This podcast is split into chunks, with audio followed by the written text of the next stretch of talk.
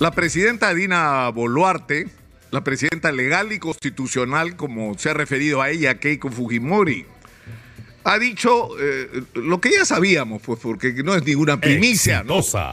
Que se van a quedar hasta julio del 2026, ya lo sabemos. ¿Por qué? Porque el adelanto de elecciones eh, solamente, solamente tiene dos caminos. Que el Congreso apruebe una reforma constitucional que permita adelantarlas, porque está completamente en su mano, y a los congresistas no les da la gana de irse, porque quieren seguir enchufados a la mamadera hasta el 2026 para que la mayor parte de ellos, si no están en el Congreso, ¿de qué van a vivir? Esto es un lado. Y el otro es Dina Boluarte, que podría ser un factor determinante. Si la señora Dina Boluarte renuncia a la presidencia de la República, ¿qué es lo que ocurriría de inmediato? Porque no hay posibilidad de sucesión, ya que no hay vicepresidente. La señora Dina Boluarte renuncia y se tendrían que adelantar de inmediato las elecciones, como en Ecuador. No se va a ir la señora Dina Boluarte. Y eso está claro, alguien le dijo, dicen que Otárola, no sé, hay mucho chismoso, hay mucho rumor, y en estos tiempos hay demasiada información falsa, fake news, como dicen los gringos, de que quien se lo advirtió fue Otárola. Dina, si tú sales de la presidencia, se te van a ir encima con el juicio por lo de los muertos y vas a terminar presa, o sea que mejor tómatelo con calma. Como fuera, lo cierto es que por lo menos en lo que depende de la voluntad política del Congreso y de Dina Boluarte, no va a haber adelanto de elecciones. Y hay un sector de la población al que no le gusta, es más, en las encuestas es obvio, si le preguntas a la gente quisiera que se adelante las elecciones, la mayoría de la gente dice que sí, porque está harta de lo que es esta agenda a la que yo defino como un revolcarse cotidianamente en el charco que es a lo que nos llevan los políticos de este país. Eh, pero la verdad es que la gran pregunta que hay que responder es la, eh, la pregunta de, ya, supongamos que se adelantan las elecciones. ¿Por qué votarían? Díganme ustedes, ¿hay algún partido político en este país que merezca el nombre? O sea, ¿hay alguna organización que, que, haya logrado eh, eh, captar la pasión, la esperanza, las ilusiones de los peruanos? ¿Hay algún liderazgo en que la gente confíe? O sea, todos quieren ser candidatos a la presidencia. Tenemos treinta y tantos en este momento registrados de, pretendientes, desde los que están inscritos hasta los que quieren inscribirse. Pero esa es la tragedia nacional. Ese es el gran problema del país. Y de eso es de lo que estamos tratando de hablar acá hace rato, a ver si enderezamos un poco las cosas. Es decir, cuando yo decía el día de ayer, hay que tener la suficiente cabeza fría y madurez como para mirar la realidad con objetividad y decir, el Perú ha crecido en términos macroeconómicos Sí, señor, ha crecido. Seis veces se ha multiplicado el, presupuesto de la República. ¿Y cómo ha sido posible esto? Porque algunas de las cosas que se hicieron estuvieron bien hechas. O más o menos bien hechas porque pudieron hacerse mejor. Atraer la inversión ha sido fundamental. Que se inyecte inversión en la minería ha sido fundamental. Que se promueva la agricultura de exportación ha sido fundamental y muchas más de esas cosas pudieron hacerse y no se hicieron. Pero junto con eso se cometieron errores monumentales. No transformar el aparato del Estado, el sistema de justicia, para que merezca el nombre. No se invirtió recursos como debió invertirse en este país en educación. Y miren cómo está la educación que se cae a pedazos. No tenemos un plan como país. Sacamos el mineral, mandamos piedra. No tenemos ningún proyecto de industrialización que no nazca de la iniciativa, a veces solitaria, de empresarios privados. Pero como Estado, como política de Estado, no tenemos planes, no tenemos un destino trazado. ¿Y qué, con qué tiene que ver con eso? Con los partidos de porquería que tenemos. Que lo único que quería era que salga Fujimori para arrimarse ellos el poder. Y lo que han hecho es gobernar con la música de Fujimori, porque no han cambiado nada.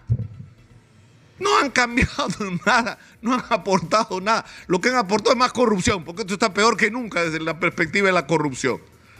Entonces el problema es, ¿quién se tiene que, de dónde va a salir la respuesta a este drama nacional? Es decir, de tener un crecimiento macroeconómico que hay que proyectar y ahora tenemos un problema, el que no somos conscientes, ¿ah? Estamos viviendo de inversiones que se hicieron hace años en el caso de la minería. No hay nuevas grandes inversiones y no hay nuevas grandes inversiones. Hay más de 50 mil millones de dólares de inversiones esperando. ¿Saben por qué? Porque no somos confiables. Porque un país que cambia seis veces de presidente en siete años, ¿qué confianza puede dar a los inversionistas?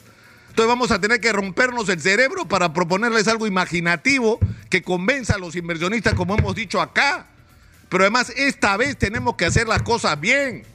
¿Quieren el litio? Perfecto. Negociemos el litio, pero no les vamos a exportar piedra, pues.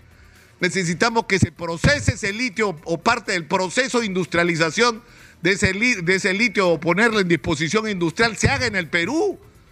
¿Y ustedes creen que no van a aceptar los inversionistas si es que actuamos con inteligencia, con sagacidad, que es lo que le falta a quienes nos dirigen?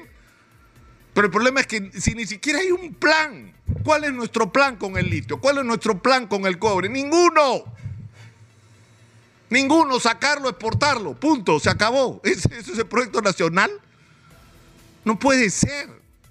Entonces tenemos que salirnos de esto. ¿Y cuál es el problema? Que, lo que tú tienes, por ejemplo, el caso de Keiko Fujimori, que vive de, lo, que hizo su viejo, porque ella en realidad, ¿qué cosa hizo Keiko Fujimori?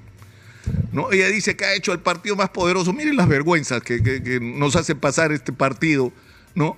Eh, con los escándalos que vienen de él, con el tema del financiamiento ilegal, con la calidad de personajes.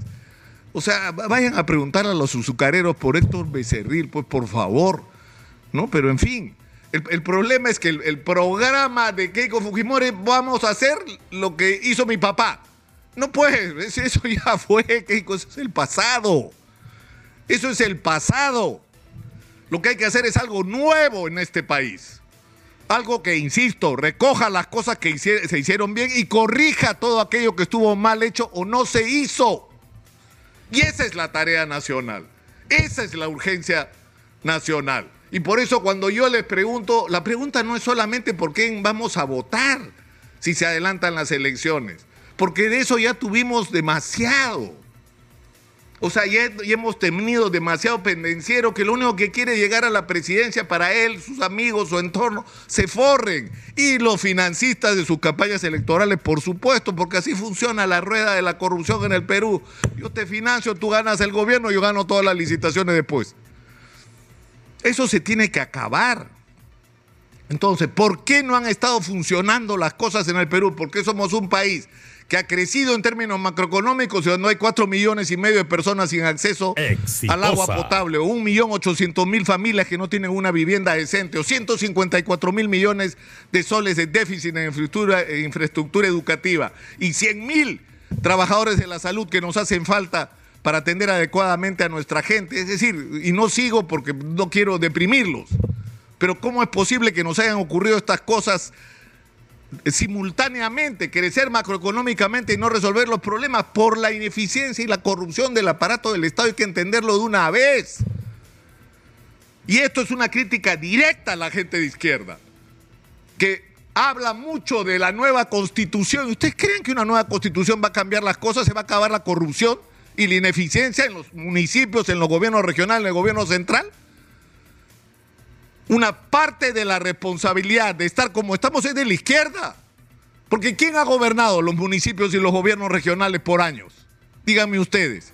¿Quién ha estado en el gobierno desde ah, julio del 2021 en el Perú? ¿No ha sido la izquierda? ¿Y qué cosa cambió en el Perú?